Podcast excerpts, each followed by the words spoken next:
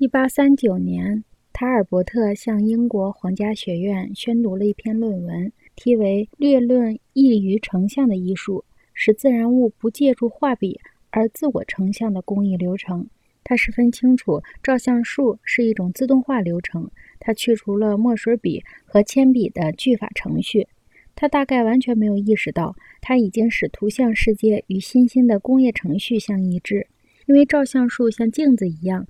自动地反映外部世界，便产生一种一模一样的可复制的视觉形象。正是这种极为重要的同一性和可重复性，才造成了中世纪和文艺复兴之间的古登堡断裂。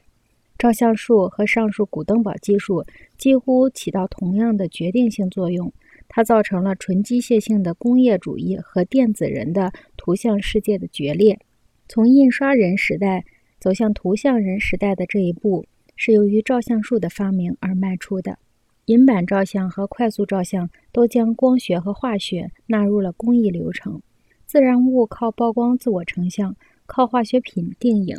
银版照相的流程中有细微的麻点儿。这一特点在以后修拉的点画法绘画中得到了回应，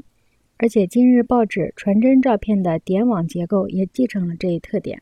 达盖尔发明的银版照相法以后不到一年，萨缪尔·莫尔斯就已经在纽约市给他的妻子和女儿照相了。供眼睛看的点状结构及照片，和供耳朵听的点状声像即电报，在同一栋摩天大楼里相会。